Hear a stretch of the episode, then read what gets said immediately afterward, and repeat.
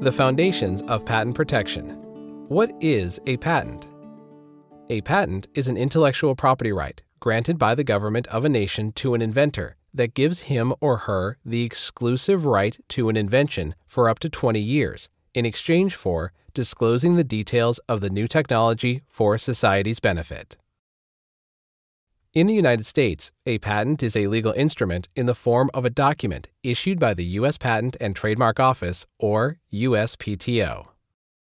This legal instrument gives the inventor of any new, useful, and non obvious machine, process, manufacture, or composition of matter the right to exclude others from making, using, offering for sale, or selling the invention throughout the U.S. or importing the invention into the United States. A patent is granted for a limited time in exchange for public disclosure of the invention, and a U.S. patent is only recognized domestically and cannot be enforced in another country. The legal foundation for U.S. intellectual property rights was actually laid by the founders in 1787 in the very first article of the U.S. Constitution, which outlined the precepts of our democratic society.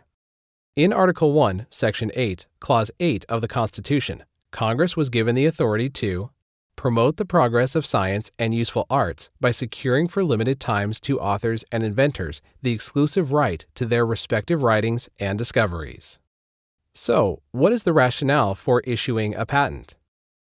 Every society that affirms intellectual property rights offers two basic justifications for doing so.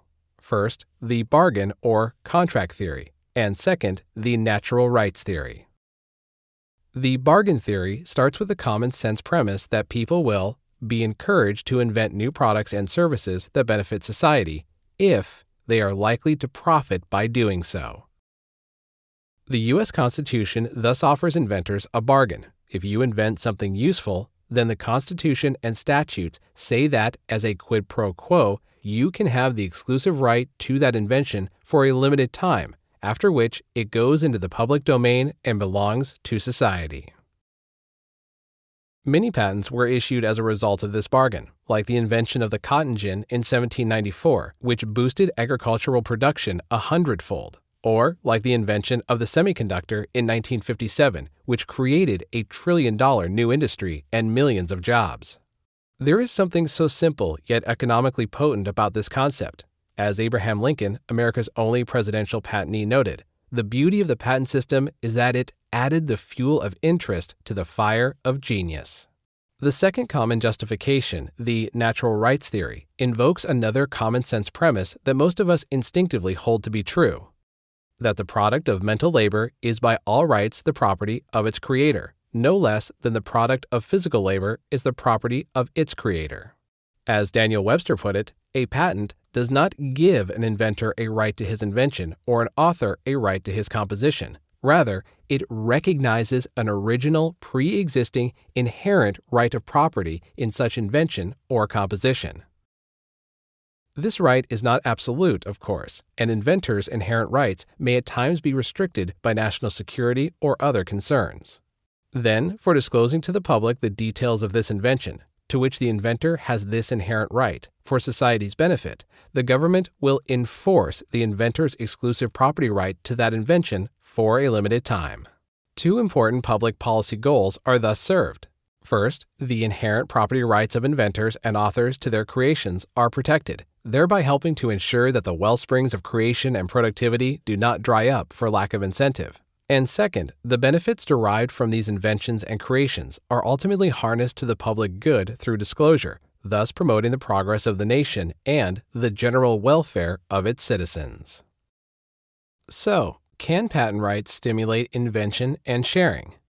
To help understand how patent rights can stimulate invention and promote technological knowledge sharing, economic historians Naomi Lamoreaux and the late Kenneth Sokoloff offered the following thought experiment.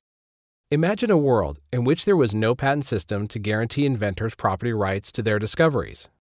In such a world, inventors would have every incentive to be secretive and to guard jealously their discoveries from competitors, because those discoveries could, of course, be copied with impunity. By contrast, in a world where property rights in invention were protected, the situation would be very different.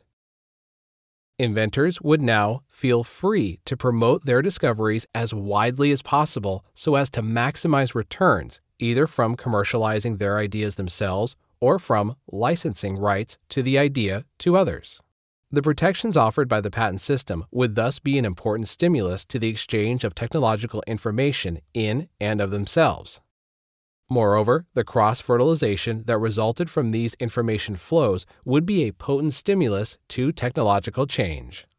And sure enough, extensive research in the US and other nations shows that patents do in fact serve a powerful stimulant to technological change and knowledge sharing.